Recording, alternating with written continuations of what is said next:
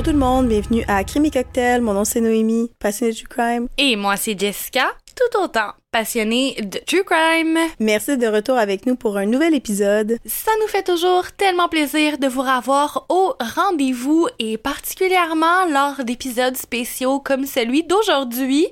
Parlant d'épisodes spéciaux, vous allez remarquer qu'il y a quelque chose d'assez spécial dans l'épisode aujourd'hui. Noémie a mi-voix, mi-non-voix. Donc, il va falloir faire avec. On a essayé de repousser le plus possible l'enregistrement de cet épisode, mais il faut faire ce qu'il faut faire. Il faut y aller. Donc, euh, on enregistre aujourd'hui avec une Noémie affaiblie, mais on la remercie d'autant plus d'être là. Ça fait dix jours que je suis malade.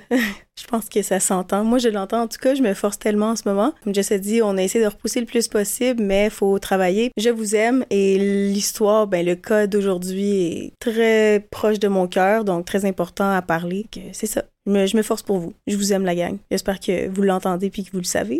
tu te forces pour nous, mais tu te forces aussi pour les 14 femmes à qui on va rendre honneur aujourd'hui parce qu'aujourd'hui, c'est un anniversaire, un anniversaire, un anniversaire bien, bien sombre au Québec. Cette année, quand on a vu que le mercredi tombait un 6 décembre, on ne pouvait rater cette occasion. Avant, de rentrer dans le vif du sujet, ben, vous savez, et cocktail, il y a un petit cocktail. Fait que qu'est-ce qu'on boit aujourd'hui, ma bonne chum? Aujourd'hui, on va boire le Québec Tonic. C'est une invention et cocktail. Est-ce que vous aimez ça? Parce que nous, je pense qu'on aime ça. On aime vraiment ça. Dans un verre, vous allez mettre de la glace et ensuite, vous allez rajouter deux onces de gin, trois lacs à l'orange sanguine, une canette de Hochlag Seltzer à l'orange sanguine. Nous, on a pris de l'eau pétillante à l'orange. C'est pas le best. Mieux avec l'Hochlag, mais on faisait avec les moyens du bord ou aussi sinon avec l'eau tonique. Vous allez ensuite mettre le jus d'une orange et d'un pamplemousse fraîchement pressé. Voici voilà, voici voilà, vous avez votre Québec tonique. Votre Québec tonique orangé. Moi, sérieux, je trouve ça délicieux. Rendez-vous sur notre page TikTok ou Instagram pour voir la recette. Je sais pas si c'est la première... Non, c'est pas la première fois qu'on consomme le 3 lacs à l'orange sanguine dans ce podcast, mais sincèrement, euh, je le dis tout de suite, c'est mon top 1 de chez Top 1 Ville. Genre, il y, y a rien qui bat ça pour moi. C'est comme un doux mélange entre un seltzer, une sangria, même tout seul, juste le gin avec de l'eau tonique, c'est magistral. Fait que n'importe quel cocktail qui est fait avec ce gin-là, pour moi, toujours un minimum de 9 sur 10. Moi aussi, j'y vais aujourd'hui avec un 9 sur 10, même que je vais y aller avec un 9.5, juste parce que c'est des agrumes, puis ça va m'aider dans ma maladie. Mais officiellement, un, un 9 euh, sur 10, c'est vraiment bon, rafraîchissant, c'est traître, mais on, on aime ça, hein, tu pas, c'est pas tout le monde qui a envie de boire un cocktail puis de sentir qu'ils boivent de la, du liquide à batterie. Fait que ouais, 9 sur 10. Bien contente que ça te plaise. D'ailleurs, petite anecdote pour vous à l'écoute, lorsqu'on faisait la préparation du cocktail au préalable, ben, on a pressé le jus de l'orange et du pamplemousse ensemble et j'ai forcé Noémie à se prendre une bonne grande gorgée parce que je lui ai dit que ça allait la ramener à la vie. À voir si ça va fonctionner durant l'épisode. à ça, il me reste une seule chose à dire maintenant. Cheers! Chien, chien! Avant tout, on va prendre un petit moment pour vous parler d'une compagnie qu'on vient de découvrir, la compagnie Cita, une compagnie cherbourgoise qui se démarque par ses bouteilles isothermes. C'est quoi une bouteille isotherme? Ben, c'est tout simplement une bouteille conçue afin de conserver la température du liquide qu'on y verse. Ingénieux, pas vrai? En plus d'être vraiment jolies et instagrammables, les bouteilles d'eau sont vraiment plus que de simples bouteilles. Une seule bouteille CITA remplace près de 240 bouteilles plastiques par année. L'emballage est réduit au minimum pour diminuer l'empreinte carbone et pour chaque bouteille CITA vendue, un arbre est planté au Québec. Non seulement c'est bon pour vous et l'environnement, mais ça garde vos boissons chaudes ou froides pendant au moins 24 heures. C'est un grand honneur pour nous de vous présenter ce tout premier partenariat qui rejoint à la fois nos valeurs et une bonne partie de notre podcast, les breuvages. Rendez-vous sur cita.ca, s e a t h a.ca et utilisez notre code promo crime et cocktail 15 crime ET cocktail avec un S pour avoir 15% de rabais. N'hésitez pas à nous écrire dans nos messages privés pour être certaine de l'écriture exacte pour obtenir votre 15% de rabais. Parlant d'Instagram, vous pouvez également retrouver la compagnie sur Instagram via CITA, S-E-A-T-H-A. On va également partager nos bouteilles dans notre story et l'ajouter sur nos highlights pour tous ceux qui écouteront cet épisode en décalé. Merci beaucoup, CITA.ca et cheers! Chien, chien! Il y a de ces dates qui nous habitent. Il y a de ces événements qui restent avec nous, qu'on l'ait vécu ou pas, il y a de ces tragédies qui s'ancrent dans la mémoire collective d'un peuple en entier. Pour tous les Québécois, pour toutes les femmes, le 6 décembre est un jour très sombre parce que inscrit dans la mémoire collective est l'horreur, la gratuité, l'impuissance, la désolation, l'injustice. Pour tous les Québécois, le simple fait d'évoquer l'école de Polytechnique, c'est synonyme d'un deuil national, collectif, c'est synonyme d'horreur. Parce que le 6 décembre 1989, 14 brillantes étudiantes de l'école polytechnique de Montréal ont perdu la vie dans la toute première tuerie de masse du Québec. Ces 14 femmes étaient l'avenir du Québec. Elles voulaient bâtir, elles voulaient user de leur savoir pour aider, elles voulaient aimer, elles voulaient vivre. Le 6 décembre, on est tous femmes. Pour elles. Nos sources pour le cas d'aujourd'hui sont les nombreux témoignages entendus au fil des années de sources diverses, timetoast.com, la presse, le Journal de Montréal, le Devoir, Radio-Canada, CBC News, le livre Poly 89 Témoins de l'horreur, le livre True Crime Canada, cbc.ca, souvient.ca, moonshotteam.com, globalnews.com et YouTube. Dans cet épisode spécial, Noémie et moi, on entrer en long et en large dans tous les détails de ce qui aura causé l'une des cicatrices les plus béantes du Québec. Cet épisode a été extrêmement émouvant à préparer. Ça risque donc d'être rempli de beaucoup d'émotions à l'écoute. On veut simplement préciser d'entrée de jeu que oui, on va se pencher en long en large sur l'individu derrière la tuerie de Polytechnique, mais le but de l'épisode n'est en aucun cas d'apporter quelconque lumière sur l'individu qu'il a été. On jugeait simplement qu'afin de comprendre le portrait complet, fallait d'abord le dresser. Cet épisode s'adresse aux 14 femmes tragiquement assassinées dont on va faire également mention et à qui on va rendre hommage comme il se doit un peu plus tard. C'est vraiment important pour nous de le rappeler avant de commencer à parler de l'être qui a perpétré ces actes horribles. Voilà, vous êtes avertis. Cet épisode est dédié à Geneviève Bergeron, à Nathalie Croteau, à Anne-Marie Edward, à Marie Zaganière, Anne-Marie Lemay, Michel Richard, Annie Turcotte, Hélène Colgan, Barbara Daigneault, Maude Haviernik, Marise Leclerc, Sonia Pelletier, Annie Sainte-Arsenault et à Barbara Kluknik Wida Hewix. Mention spéciale à toutes les survivantes, survivants, à tous les camarades de classe, aux enseignants et surtout à toutes les familles et à toutes les proches des victimes. Mention spéciale à Nathalie Provost, qui continue de se battre depuis plus de 30 ans afin d'aider à réglementer l'accès aux armes à feu. Mention spéciale au groupe Police se souvient. Le Québec aussi se souvient. Le Québec vous pleurera toujours.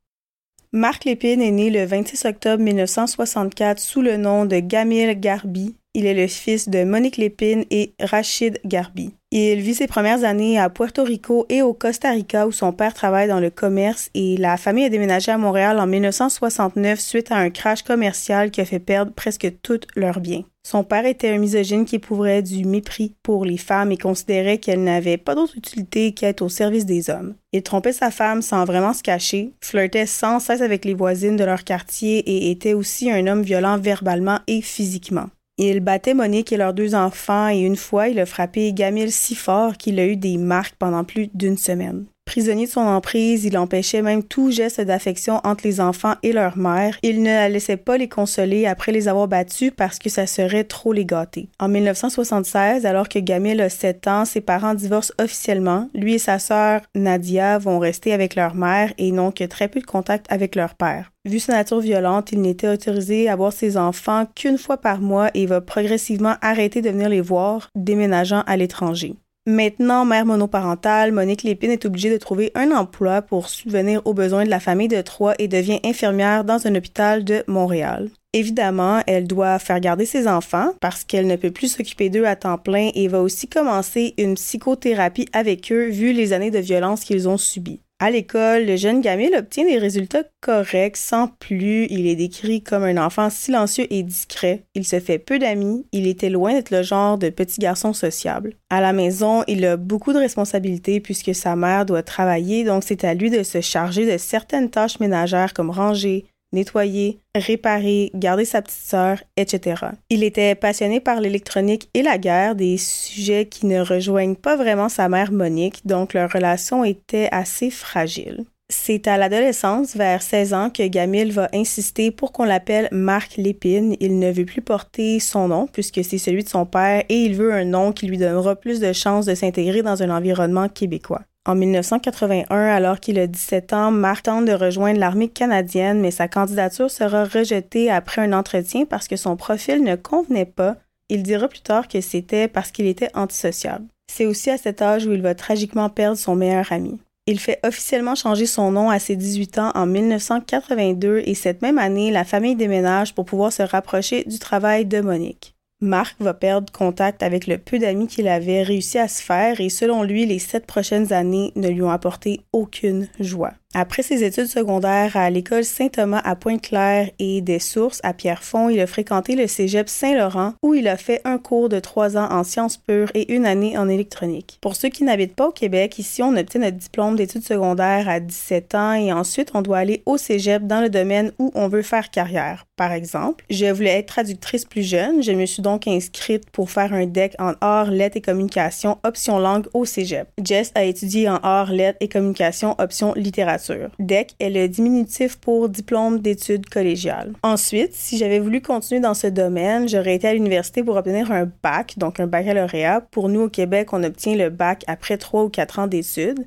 C'est un peu une transition, si on veut, entre l'école secondaire, le lycée pour les Français et l'université. C'est les premières années d'études supérieures. Revenons à Marc Lépine et ses années au cégep. Il était un bon élève, discret, travaillant, mais pour une raison inconnue, il va arrêter de se présenter à ses cours au dernier trimestre et donc n'obtiendra pas son diplôme. Il va travailler pendant un certain temps dans les cuisines de l'hôpital où sa mère travaille et va ensuite déménager dans son propre appartement en automne 1986.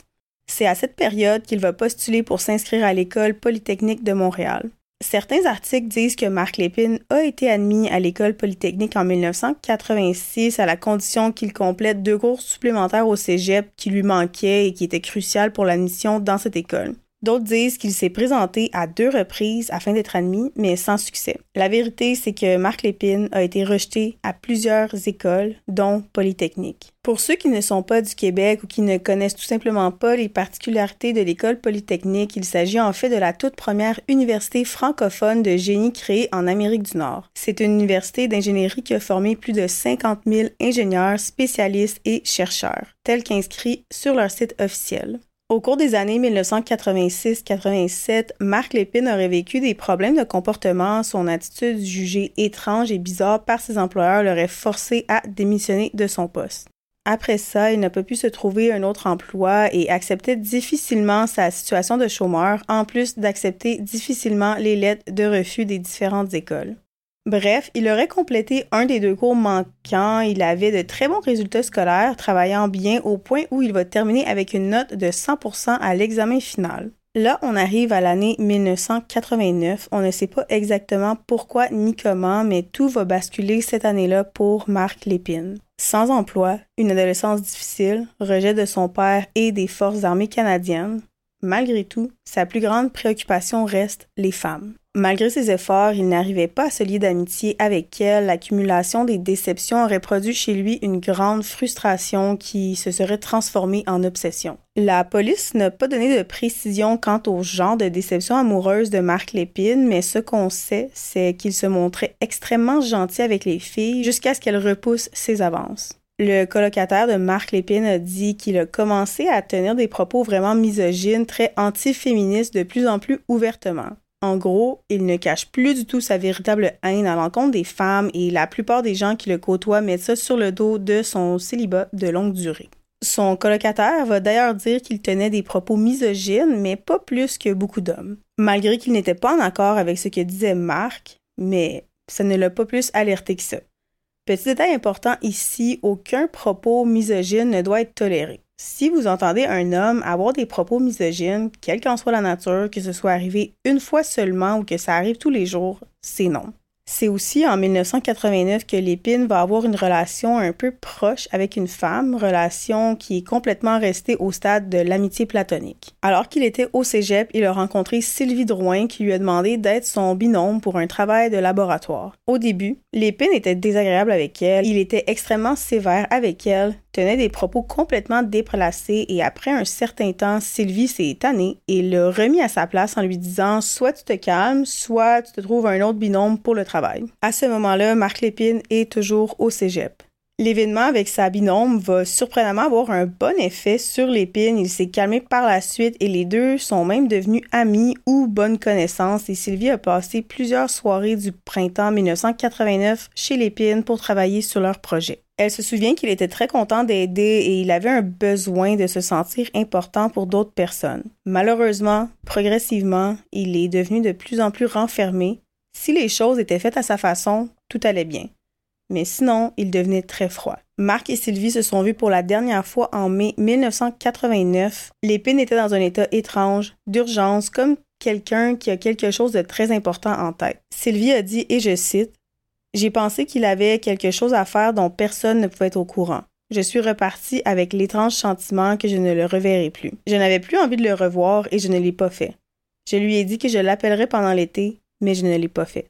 Fin de la citation. Au mois d'août, l'épine dépose une demande de certification pour pouvoir acquérir des armes à feu. Cette demande sera acceptée et un permis lui a alors été délivré environ au mois d'octobre. Le 21 novembre 1989, l'épine achète une arme à feu semi-automatique dans un magasin de la ville pour faire de la chasse au petit gibier, comme il le dit au vendeur.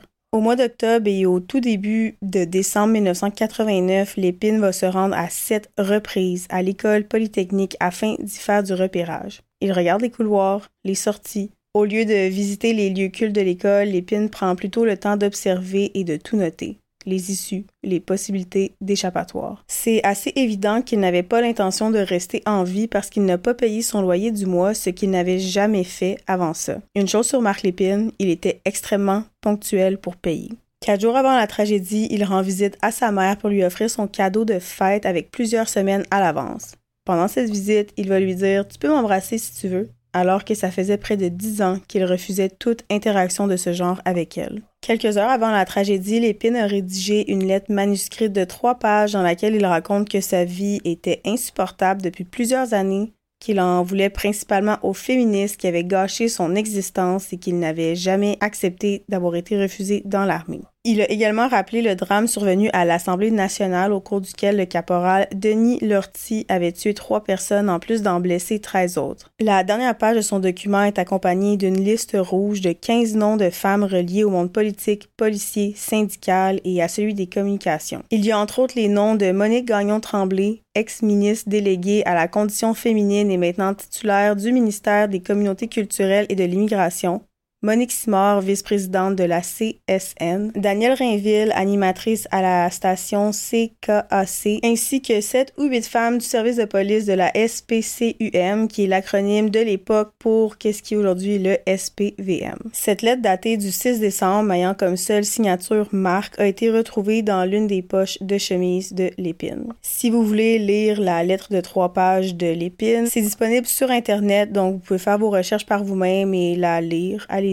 C'est à votre discrétion. Le 6 décembre 1989, Marc Lépine entre dans l'école polytechnique de Montréal. Il avait rasé sa barbe, portait une casquette et des grosses bottes de travail. Il se rend au deuxième étage où il va être aperçu par de nombreux témoins qui se rappellent qu'il était assis sans rien dire et qu'il ne parlait à personne. Quand un des employés de l'école est venu lui demander s'il avait besoin d'aide, il n'a pas répondu. Ensuite, il a déambulé un petit peu, est entré dans d'autres pièces, dans des bureaux, et il a été vu en train de fouiller dans un sac plastique. On sait aujourd'hui que ce sac contenait son arme. Ça a duré un certain temps, environ 50 minutes à une heure, et à 17h10, il a fait irruption dans une classe contenant une soixantaine d'étudiants, dont neuf femmes. Marc Lépine prend donc la parole. Il a demandé à ce que les élèves se séparent, d'un côté les hommes, et de l'autre les femmes. Au début, les élèves ne réagissent pas trop, ils ne comprennent pas ce qu'il se passe, mais ils vont rapidement comprendre la sévérité de la situation quand l'épine va tirer un coup de fusil au plafond. Les élèves vont donc se séparer tel que demandé par l'épine, suite à quoi il va faire sortir tous les hommes de la salle pour se retrouver qu'avec les neuf femmes. Une fois seul avec elles, il va leur demander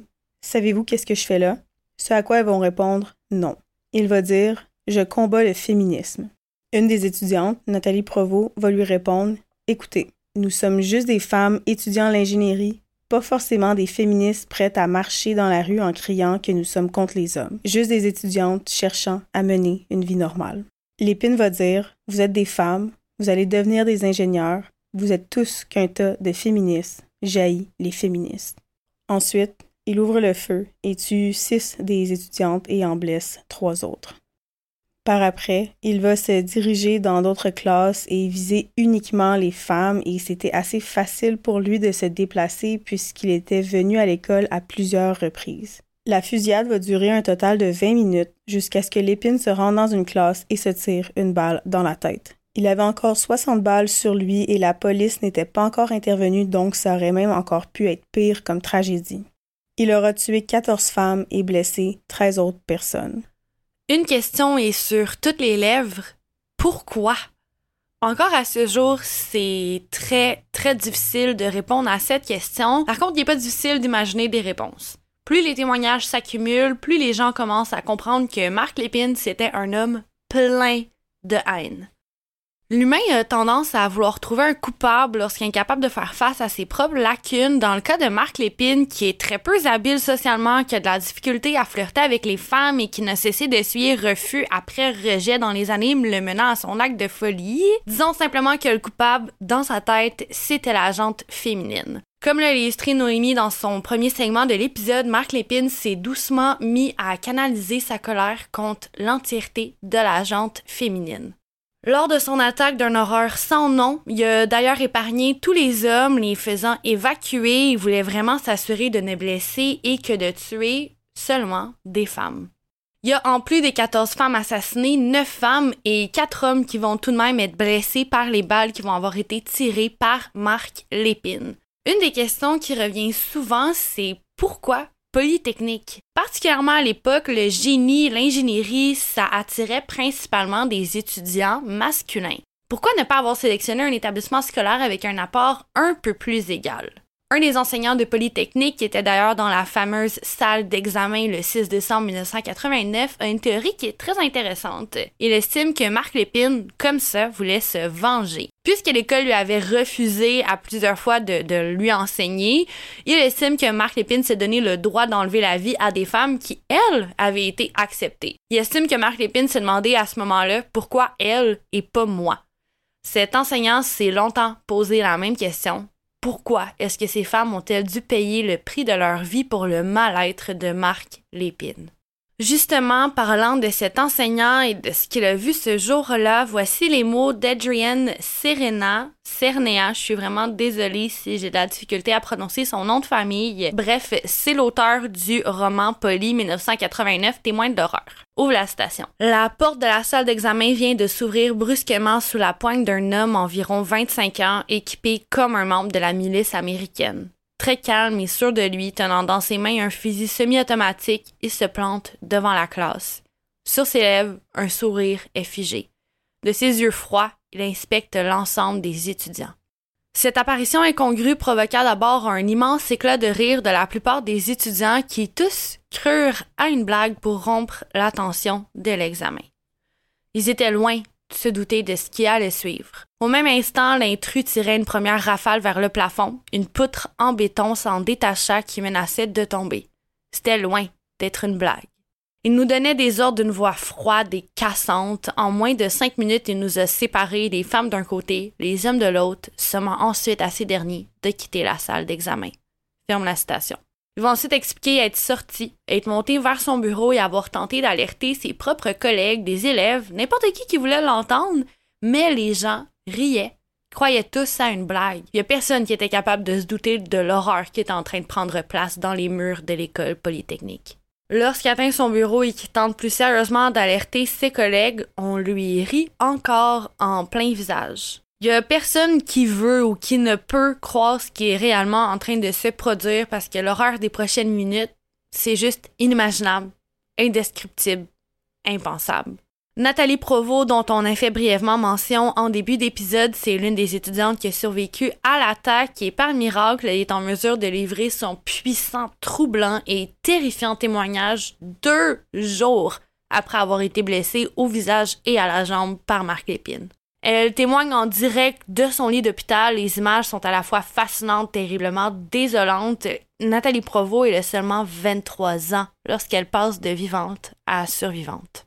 On vous a laissé le lien dans la description de cet épisode pour pouvoir aller visualiser la dite vidéo qui est insérée au milieu d'un article publié par Radio-Canada qui porte le nom Au lendemain de la tuerie de Polytechnique.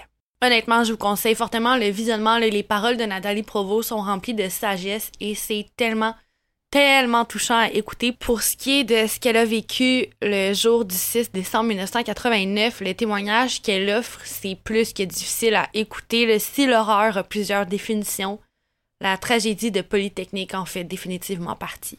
Alors qu'elle est assise dans sa classe, elle voit un homme entrer. Il est armé, il sépare rapidement la classe, les femmes d'un côté, les hommes de l'autre, et lorsqu'il mentionne sa haine envers les féministes, Nathalie Provo, elle se rappelle lui avoir adressé directement la parole, comme le dit ma co-animatrice Noémie plus tôt. Ouvre la citation. Écoute, on est juste des femmes qui étudient en génie, pas nécessairement des féministes. On n'est pas nécessairement descendu sur la place publique pour crier qu'on était contre les hommes ou contre les attitudes. On était juste des filles en génie qui voulaient vivre une vie bien normale. Puis à ce moment-là, il s'est mis à tirer. Ferme la citation. Elle affirme qu'au moment où elle a prononcé ces paroles, elle était simplement pas en mesure de réaliser ce qui était en train de se passer. Elle lance ensuite un touchant et puissant message à toutes les femmes qui veulent un jour étudier en génie. Elle affirme qu'il ne faut pas se laisser abattre par un tel malheur. Sincèrement, l'ironie de ces mots me donne froid dans le dos. Pas que Nathalie Provo ait quoi que ce soit à se reprocher d'avoir utilisé l'analogie de se laisser abattre. Au contraire, Nathalie Provo ne s'est pas laissée abattre dans tous les sens du terme. Ne vous méprenez pas, la Nathalie Provo, elle a eu énormément de difficultés à se remettre de ce qu'elle a vécu le jour du 6 décembre 1989, de ce qu'elle a vu. Ouvre la station. Je me souviens m'être abandonnée dans les bras de la mort. Je me souviens parce que j'ai vu des yeux mourir. Ferme la station. Nathalie, il n'y a personne qui a eu à voir ce que tu as vu ce jour-là. Il n'y a personne qui a ressenti ta peur, ton horreur, ta terreur, ni ton désespoir. Mais je te promets, du nom de toutes les femmes, que nous aussi, on se souvient. Pour toi, pour elles.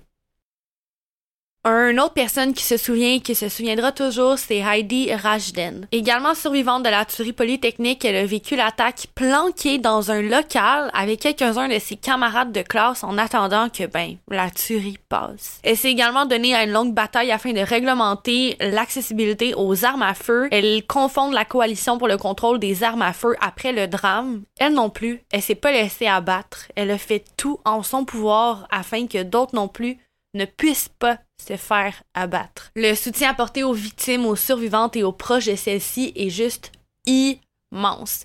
Le Québec en entier pleure la tragédie polytechnique. En contraste avec l'horreur, on voit souvent le meilleur ressortir des gens lorsque des tragédies comme celle-ci se produisent. Malheureusement, dans toutes les tragédies, ben, il y a aussi le pire.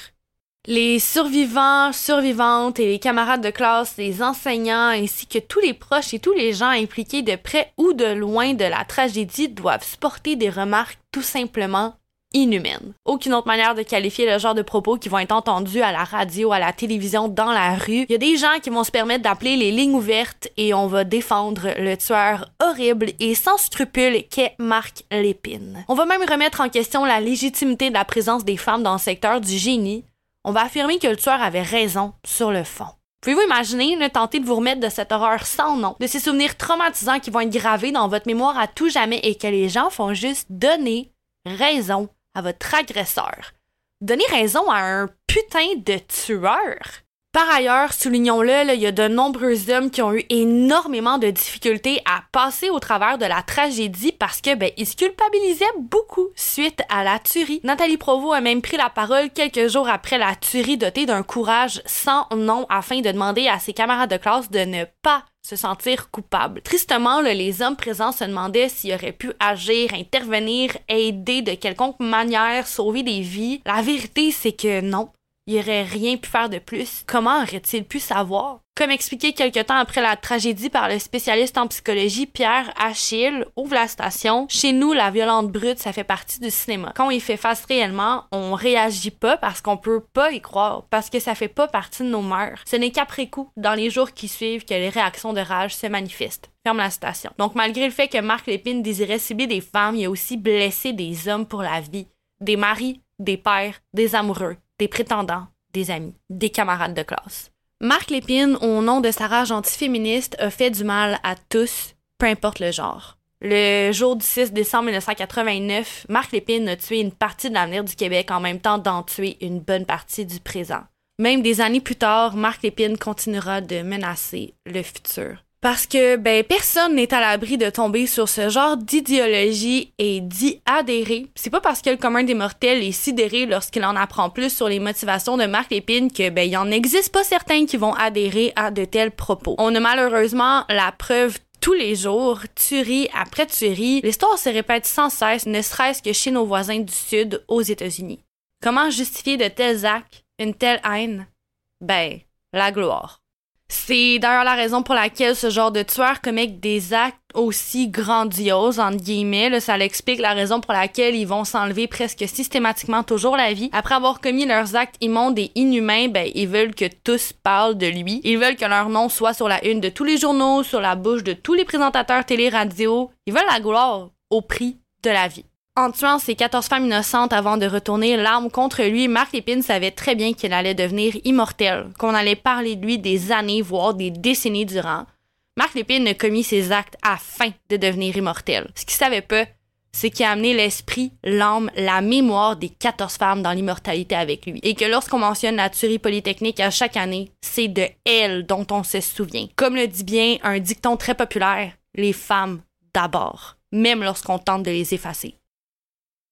Dans les semaines qui ont suivi le massacre, les médias se sont mis à publier des papiers qui questionnaient l'intervention policière qui a été déployée le jour du 6 décembre 1989. On juge que ben la police a agi trop peu, trop tard. Le premier appel reçu par les services d'urgence afin de les informer de la tuerie est entré à 17h17.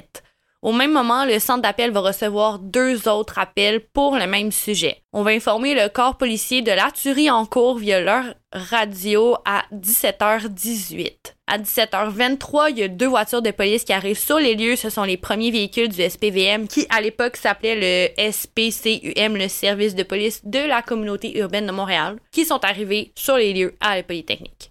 À 17h24, les ambulanciers arrivent sur les lieux et se préparent à entrer, à faire leur travail. Il est dit qu'on a empêché aux paramédics de pénétrer dans l'établissement scolaire jusqu'à ordre contraire et ils ont écouté. Quelques minutes plus tard, la cavalerie d'au moins trois autres véhicules du service de police de la ville de Montréal arrive sur les lieux. Tant que les coups de feu retentissent à l'intérieur du bâtiment, il n'y a aucun des policiers déployés sur la scène qui va entrer dans l'établissement. À 17h28, Marc Lépine retourne l'arme contre lui, mais seuls les policiers ne le savent pas à ce moment-là et surtout, ils ne savent pas qu'il agit seul. Il y a plusieurs autres étudiants qui vont affirmer que ben, les policiers ont l'air aussi effrayés qu'eux. On dirait que mon cœur d'humaniste veut juste crier genre Hey, c'est des humains. Laissez-la avoir peur. Probablement qu'eux, ils s'attendaient zéro à arriver sur ce genre d'appel. Mais bon, malheureusement, d'en protéger et servir, ben, il y a aussi le risque d'en payer de ta propre vie. On le dit, on le dit, le courage des policiers, c'est un courage sans nombre de se lever à tous les matins en ne sachant pas si on a la chance si on va avoir la chance, excusez-moi, de rentrer, c'est un sacrifice qu'on juge qui est incroyable. Mais justement, parlant de rentrer, ben, faudrait rentrer dans l'école pour aider à sauver les étudiants éventuellement, tu sais. Plus tard, il y a une étudiante qui va avoir survécu à l'attaque qui va avoir commenté dans les médias que ben le, la lenteur de l'intervention policière va avoir un effet extrêmement néfaste sur la santé mentale des étudiants qui se sentaient tout simplement abandonnés. Ils sentaient pas le danger s'éloigner, ils se sentaient pas pris en charge, ils se sentaient pas aidés. Ouvre la station. Nous avons attendu pendant 20 minutes cachés dans la salle des ordinateurs du deuxième étage. Après avoir entendu une trentaine de coups de feu, j'ai réalisé que aucun policier n'était encore entrer dans l'immeuble et que nous allions devoir nous défendre par nous-mêmes. Nous sommes sortis des meubles et aucun policier n'y était encore entré. Ils étaient tous blottis près des murs avec leurs armes à feu ferme la station. L'escouade d'intervention tactique qu'on appelle la GTI est attendue par tous les agents du SPCUM et ils refusent d'entrer avant l'arrivée du GTI. Ce n'est qu'à 17h45, près de 35 minutes après avoir reçu le premier appel, que les forces de l'ordre vont entrer dans l'établissement afin de protéger et de servir Sauf que protégés, ils ne peuvent plus. Ce n'est qu'à 18 h que les paramédics vont être autorisés à entrer dans la polytechnique afin de sauver le plus de vies possible Sauf que 14 femmes ne pourront être sauvées, comme on le sait très bien, parce que le Québec se souvient. Le chef du SPCUM de l'époque, Alain Saint-Germain, ne se prononcera pas sur la tuerie malgré les nombreuses questions soulevées sur la place médiatique. Ce n'est que le 25 janvier 1990, soit plus d'un mois après avoir célébré le triste sombre anniversaire de la tuerie, que Saint-Germain va finalement avouer avoir noté plusieurs ouvre la station, lacunes et défaillances ferme la station dans l'intervention. Il va donner raison aux médias, ouvre la station, les policiers auraient dû entrer plus rapidement, ferme la station. En consultant les rapports de police rédigés cette journée-là, il est bien facile pour les experts de constater que les lacunes de l'intervention policière posent principalement des lacunes en termes de communication entre le corps policier, de la supervision et de la sécurité. En gros, les policiers auraient dû protéger davantage et servir plus rapidement. Les rapports du SPCUM affirment même avoir été probablement en mesure de sauver quelques-unes de ces 14 femmes. Aurait-il intervenu plus tôt? Cependant, le coroner en chef a affirmé qu'aucune des 14 vies aurait pu être épargnée due à la rapidité de l'exécution de l'opération de Marc Lépine. Marc Lépine, il savait ce qu'il faisait, il était bien préparé et les policiers n'auraient rien pu changer, même s'ils étaient entrés avant, selon le coroner. La tragique vérité, c'est que, ben, on saura Jamais. C'est vraiment facile de spéculer, mais c'est beaucoup plus difficile d'arriver à un résultat qui est proche de la réalité. La seule chose qu'on est capable de savoir avec certitude, c'est que Marc Lépine a arraché au Québec 14 femmes brillantes. Par la même occasion, il a brisé la vie de familles, de professeurs, d'agents de la paix et il a traumatisé une nation entière. Marc Lépine a tué une partie de l'avenir du Québec. Et le Québec s'en souviendra toujours. Parlant de ce souvenir, je tiens simplement à souligner que lors des recherches, il y a une question assez intéressante sur laquelle je suis tombée. Elle a été posée sur Reddit. La question va comme suit. Si ça avait été des hommes qui avaient été visés, combien de temps les policiers auraient-ils pris à entrer? Pour certains, les actes de Marc Lépine constituent un incident isolé sans portée sociale. Pour d'autres, il trahit un profond malaise au sujet de la place des femmes dans la société. Beaucoup pensent que la tragédie est le signe d'un antiféminisme ancré et répandu. Les événements du 6 décembre ont constitué des débats plus vastes sur la violence faite aux femmes et le resserrement des lois sur le contrôle des armes à feu au Canada. La coalition pour le contrôle des armes fondée après les événements a contribué à faire adopter en novembre 1995 le projet de loi C-68 du gouvernement fédéral. Celui-ci prévoit des dispositions sur l'enregistrement obligatoire de toutes les armes à feu et l'obtention de permis pour le propriétaire, un registre national de toutes les armes, des vérifications d'antécédents et un processus de vérification et des contrôles sur la vente de munitions. En 1991, le Parlement du Canada fait du 6 décembre la journée nationale des commémorations et d'actions contre la violence faite aux femmes. On l'appelle aussi la journée du ruban blanc. Comme on peut lire sur le site de policesouvient.ca, suite à la tuerie du 6 décembre 1989, les étudiants et étudiantes de l'école polytechnique ont lancé une vaste pétition pour obtenir un meilleur contrôle d'armes. Cet organisme estime que le contrôle des armes à feu stagne au Canada depuis notamment l'abolition en 2012 du registre national des armes à feu par le gouvernement Harper. C'est d'ailleurs cette décision des conservateurs qui a incité Nathalie Provost, la co-porte-parole de Police se souvient, qui a reçu plusieurs balles en tentant de raisonner Marc Lépine à s'engager dans la lutte pour l'amélioration du contrôle des armes à feu au pays. Encore à ce jour, Nathalie Provost prend la parole chaque année à l'arrivée de l'anniversaire sombre qui est le 6 décembre afin de plaider pour un meilleur contrôle des armes à feu. Parce que non, même en 2023, ce n'est malheureusement pas un cas réglé.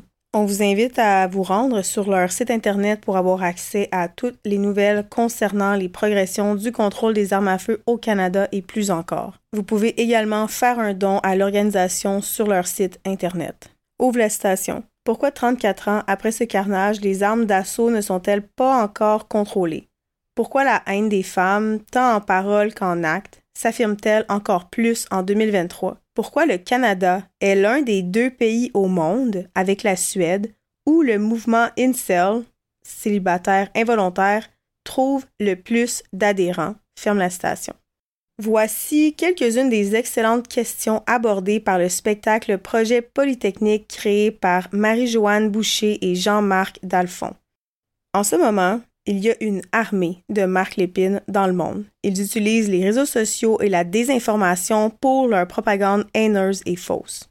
Les célibataires involontaires, donc les incels, sont une communauté en ligne d'hommes qui se définissent par leur incapacité à accéder aux relations sexuelles avec des femmes. Plusieurs cas connus, dont Elliot Roger, ont popularisé ce terme. Les incels attribuent leur incapacité à nouer des relations sexuelles à leur infériorité génétique perçue, à leur trait évolutif dans la sélection des partenaires féminins et à leur structure sociétale oppressive. Leur communauté terroriste en ligne contient du contenu misogyne violent dont une grande partie est présentée et discutée à travers cette lentille idéologique.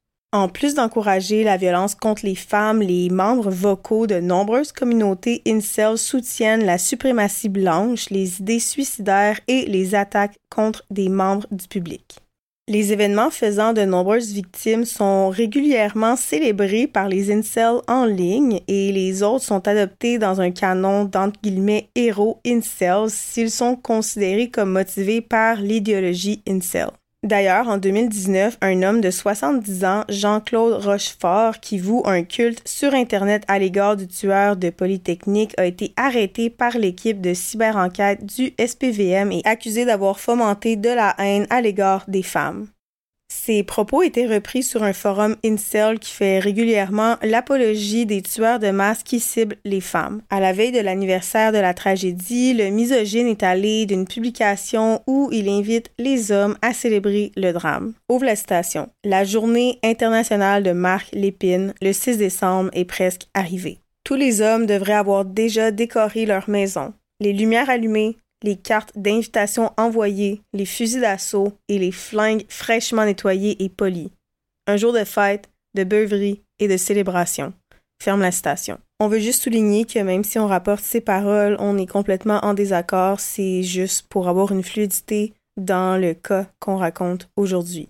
Il a déjà été arrêté et incarcéré pendant plusieurs semaines en 2009, accusé de possession illégale d'une arme à feu et pour avoir proféré des menaces à l'endroit des femmes. Il avait plaidé coupable à une accusation de possession non autorisée d'une arme à feu écopant d'une cinquantaine d'heures de travaux communautaires et d'une interdiction de posséder une arme pendant dix ans, soit jusqu'en 2021 les autres accusations avaient été abandonnées. Il a continué dans les dernières années à publier de longs articles où il incite à la haine, insulte les femmes et critique vivement les hommes qui se montrent féministes. Ces longs textes s'accompagnent d'illustrations et de photomontages qui utilisent le visage de Marc Lépine, une arme à la main, dans la majorité des cas. Parlant des conséquences qui ont suivi la tragédie du 6 décembre 1989, une des victimes collatérales a été Monique Lépine, mère du tueur. Dans une entrevue datant d'il y a quatre ans de l'émission Ça commence aujourd'hui disponible sur YouTube, Monique Lépine et Emmanuel Crollet, le beau-frère de Jean-Claude Roman, s'entretiennent avec l'animatrice sur les drames survenus dans leur vie respective. Dans l'émission, Madame Lépine dit, et je cite, Il était dans un autre monde que le mien.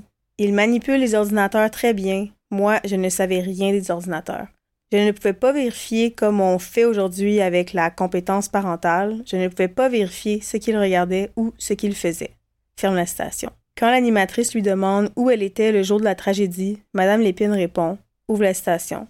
Moi, j'avais organisé trois journées de formation pour les infirmières. Je venais de compléter ma première journée et je suis allée chez moi prendre mon repas et j'avais ouvert le téléviseur et j'ai appris cette nouvelle comme tous les Québécois que ce jeune homme avait abattu ces 14 jeunes femmes et qu'il s'était enlevé la vie. J'étais bouleversée, je pense, comme tous ceux qui ont entendu la nouvelle à la télévision. La première grande tuerie de masse, on n'avait jamais vu cela à Montréal et moi je me rendais à une réunion de prière, c'était un mercredi soir et je me rappelle très bien être entrée et avoir demandé que l'on prie pour la maman de ce jeune garçon sans savoir que je demandais la prière pour moi-même. C'est seulement le lendemain soir, quand je suis arrivée à mon bureau et que mon directeur m'a dit Va dans ton bureau, j'ai affaire à te parler, avec un ton qui était inhabituel. Je me rends dans mon bureau, je vois quelques messages téléphoniques et un d'une proche qui m'avait appelé qui ne m'appelait jamais au bureau. Donc je prends le téléphone, je signale et j'entends dire au téléphone On pense que c'est Marc. Je dis quoi et alors que je dis ça, je vois mon directeur entrer, accompagné de deux hommes qui étaient des détectives, qui venaient me chercher, et à ce moment-là, Je me suis effondrée, carrément. Ferme la citation. L'animatrice lui dit Vous n'arriviez pas à le croire Madame Lépine répond J'ai encore de la misère à le croire. J'ai été amenée en criminel comme si c'était moi qui étais coupable. Le co-animateur de l'émission a dit une phrase qui m'a percutée et je vais vous la citer. Moi, j'ai une tendresse particulière pour les gens comme vous, parce que justement, vous êtes une victime et on vous dénie le droit de l'être. La. Je vous invite fortement à aller regarder cette émission. Je trouve que c'est intéressant et important de connaître l'histoire de Madame Lépine, qui est une autre victime de Marc Lépine. Elle a aussi vécu un drame par après, la perte de sa fille qui, selon ses dires, était tout le contraire de son fils. Elle était extravertie, aimait avoir du plaisir et bref, malheureusement, les actes horribles de son frère la hantaient et elle a commencé à prendre de la drogue. On saura jamais qu'est-ce qui s'est passé dans la tête de sa fille. Est-ce que c'est vraiment les actes de son frère qui ont incité le fait qu'elle commence à prendre de la drogue? Est-ce que c'est un mélange de plein de choses qui sont arrivées dans sa vie? Bref, le fait est, elle commence à abuser des substances et sept ans après la tragédie de la Polytechnique, les policiers sont allés voir Madame Lépine pour lui dire que sa fille était grandement malade et quand elle est arrivée à l'urgence, elle était en train de mourir. Elle a aussi écrit un livre intitulé Renaître, oser vivre après une tragédie. Je ne l'ai pas lu, mais c'est définitivement sur ma liste de lecture. J'admire beaucoup la résilience de Madame Lépine et j'ai beaucoup de compassion pour elle et sa fille. Annie Saint-Arsenault était curieuse, méticuleuse dans tout ce qu'elle entreprenait, extrêmement attentionnée et toujours à la recherche d'aventures. Cadette de trois enfants, Annie avait 23 ans lorsqu'elle a été tuée alors qu'elle suivait ce qui allait être son dernier cours avant de terminer ses études en génie mécanique. Ses deux frères et ses parents étaient plus fiers d'elle qu'ils n'étaient en mesure de l'exprimer. Justement, parlant de ses frères, il y a l'un d'entre eux qui travaillait comme missionnaire en Afrique et gardait un lien très étroit, correspondait fréquemment et après avoir obtenu son diplôme, Annie hésitait entre entamer sa carrière au sein d'une fonderie d'aluminium ou d'aller rejoindre son frère en Afrique. Ses proches vont dire qu'à la place, elle est allée rejoindre les anges. Annie voulait rendre le monde meilleur, elle écrivait de la poésie, elle aimait construire, bâtir de ses mains. Elle laisse dans le deuil sa famille, ses amis, ses professeurs et tout le Québec. Hélène Colgan avait 23 ans en décembre 1989 et l'attaque qui lui a coûté la vie est survenue à seulement quelques semaines avant un voyage qu'elle avait prévu de faire avec ses amis au Mexique afin de célébrer la nouvelle année. Ça aurait été un repos bien mérité selon son père puisqu'Hélène était une workaholic comme on dit dans le jargon anglophone et qu'elle n'arrêtait tout simplement jamais de travailler. Hélène c'était une excellente étudiante qui était une fille consciencieuse, patiente, qui poussait toujours les choses jusqu'au bout. Elle se poussait elle-même d'ailleurs jusqu'au bout. Une détermination sans nom. Ses proches la décrivent comme une personne remplie d'ambition, d'espoir et qui repoussait constamment ses limites. Elle jonglait toujours avec plusieurs projets, son travail acharné aura porté ses fruits. Hélène envisageait trois offres d'emploi au moment de son assassinat. Elle était prête de prendre une décision finale et d'accepter une nouvelle aventure qui la conduirait jusqu'à Toronto lorsqu'elle s'est fait enlever la vie. Nathalie Croteau était extravertie, entreprenante et passionnée par l'apprentissage, particulièrement en matière de sciences. Nathalie avait également 23 ans lorsqu'elle va avoir été assassinée quelques semaines seulement avant de célébrer le réveillon du Nouvel An sous le chaud soleil de Cancun au Mexique avec ses amis proches dont Hélène Kogan. Ouvre la station. 23 ans pour obtenir un diplôme. Elle n'est qu'à 3 mois de l'obtenir et elle a été tuée. Tout cela parce qu'elle était assise sur une chaise dans une salle de classe. Cette station, on l'a tirée de son père Fernand Croteau, qui a livré à The Montreal Gazette lors d'une entrevue peu après le massacre. Comme tout le Québec, la famille de Nathalie Croteau peine à s'expliquer et à comprendre. Pourquoi? Elle était si jeune, elle avait tant à vivre. Barbara Daigneault n'était pas quelqu'un qui se laissait freiner par les limites conventionnelles alors qu'elle n'avait que 7 ans. Elle va affirmer à ses parents qu'elle aussi, elle a toutes les capacités nécessaires afin de devenir le pape. Plus tard, elle va également suivre les traces de son père qu'elle admire et elle va s'inscrire afin de poursuivre ses études en ingénierie. Alors qu'elle est à l'école polytechnique, Barbara a travaillé comme assistante pour son père, Pierre-Alain Daigneault, professeur de génie mécanique à l'Université du Québec à Montréal. Elle aussi Elle avait un brillant avenir devant elle et elle était à quelques semaines d'obtenir son diplôme et potentiellement travailler à temps plein avec son père ou de tout simplement entrer dans une nouvelle aventure. On va lui avoir enlevé toutes opportunités. On va lui avoir dérobé son avenir. On va avoir brisé le cœur de tous les membres de sa famille en un seul coup de feu. Anne-Marie Edward adorait le ski, un sport qu'elle pratiquait à l'école et en famille. Un voisin va avoir déclaré à The Montreal Gazette qu'il la voyait souvent, elle et sa famille, monter en voiture afin d'aller dévaler les pistes. Une vraie de vraie adepte. Ce sport lui tenait tellement à cœur que ses proches vont avoir demandé à ce qu'elle soit enterrée dans la veste de ski de son équipe scolaire. Ses coéquipières de l'équipe de ski alpin de l'Université de Montréal portaient des écussons avec ses initiales sur leurs uniformes après son assassinat. La jeune femme de 21 ans était connue pour aimer tous les sports, y compris les plus extrêmes, rafting en eau vive, escalade, tous les moyens sont bons pour obtenir un bon coup d'adrénaline. Elle étudiait en génie chimique et elle était connue pour être intelligente et têtue. Sa détermination et sa motivation se sont transposées sur sa scolarité. Anne-Marie Edward dévalait les pentes de ski à toute allure, mais elle avait l'intention d'utiliser de son savoir afin de faire monter Québec, de le faire briller. L'étoile qu'elle était va être éteinte injustement, le 6 décembre 1989. Geneviève Bergeron était une étudiante de deuxième année en génie civil qui a célébré son 21e anniversaire deux semaines avant d'être assassinée. Ses résultats scolaires impressionnants lui ont valu une bourse d'études et son talent musical lui ont permis d'hésiter entre une carrière en génie civil ou une carrière en musique. Peu importe son choix, elle savait qu'elle avait ce qu'il fallait pour percer dans les deux domaines. Elle jouait de la clarinette et chantait dans la chorale de l'Orchestre symphonique de Montréal. Rien de moins. Lorsque Geneviève n'étudiait pas ou ne chantait pas, elle nageait, elle jouait au basketball, c'était une femme active autant physiquement qu'intellectuellement. Selon ses proches, elle était douce, généreuse et bouillonnante de vie jusqu'à ce qu'on lui arrache. Maude Aviernik était avant tout un artiste. La jeune femme de 29 ans était titulaire d'un baccalauréat en conception environnementale et a débuté sa vie professionnelle en tant qu'architecte d'intérieur, créant des habitats pour la vie communautaire. Elle a choisi de retourner aux études à l'école polytechnique afin de réaliser son rêve d'être ingénieure et d'étudier le génie des matériaux. Elle est décrite comme une fonceuse qui s'est donnée à fond dans toutes ses poursuites. Son mantra était si vous avez envie d'aller jusqu'au bout, eh bien, faites-le. Elle aurait été jusqu'au bout de sa vie en la vivant à fond. Elle avait tant d'aspiration, tant de courage. Malheureusement, le tout lui a été enlevé par un lâche. La sœur de Maude Sylvie a cofondé la Fondation des victimes du 6 décembre contre les violences en sa mémoire, aux côtés d'autres personnes ayant perdu des proches dans l'attaque suite à la tragédie. Barbara Kluxnik Witterhewicz était extravertie, amicale et avait ce que son mari a décrit comme un grand sarcasme pince sans rire. Barbara, c'était un génie, étudiant l'ingénierie, l'économie et la logistique alimentaire. Elle parlait cinq langues, lisait beaucoup et n'hésitait pas à partager ce qu'elle avait lu et aimait aider les gens. Le couple a fui la Pologne pour l'Allemagne en 1986 après que le pays ait été soumis à la loi martiale. Là, ils ont réussi à trouver une tente au Québec pour les parrainer. Le Canada semblait sûr, pensait-il, et Barbara s'intéressait à la culture québécoise.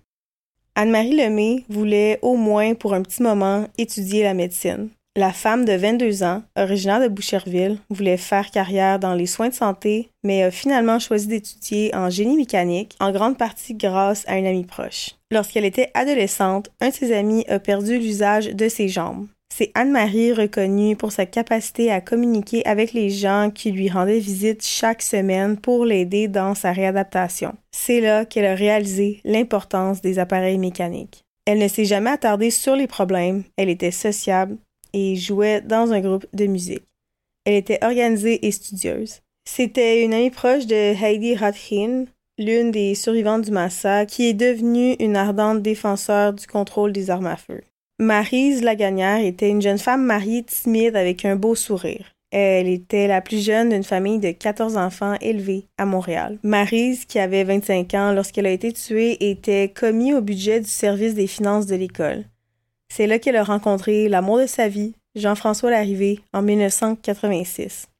Ouvre la citation. C'était la plus belle fille que j'ai jamais vue de ma vie.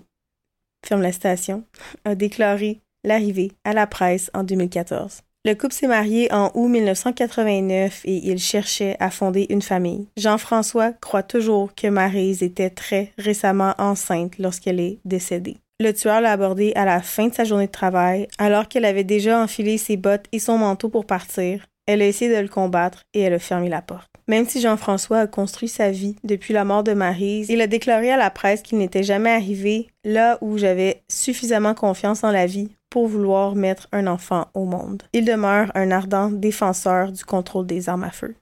Marise Leclerc était une rebelle et une fonceuse qui ne se souciait pas de ce que les gens pensaient d'elle.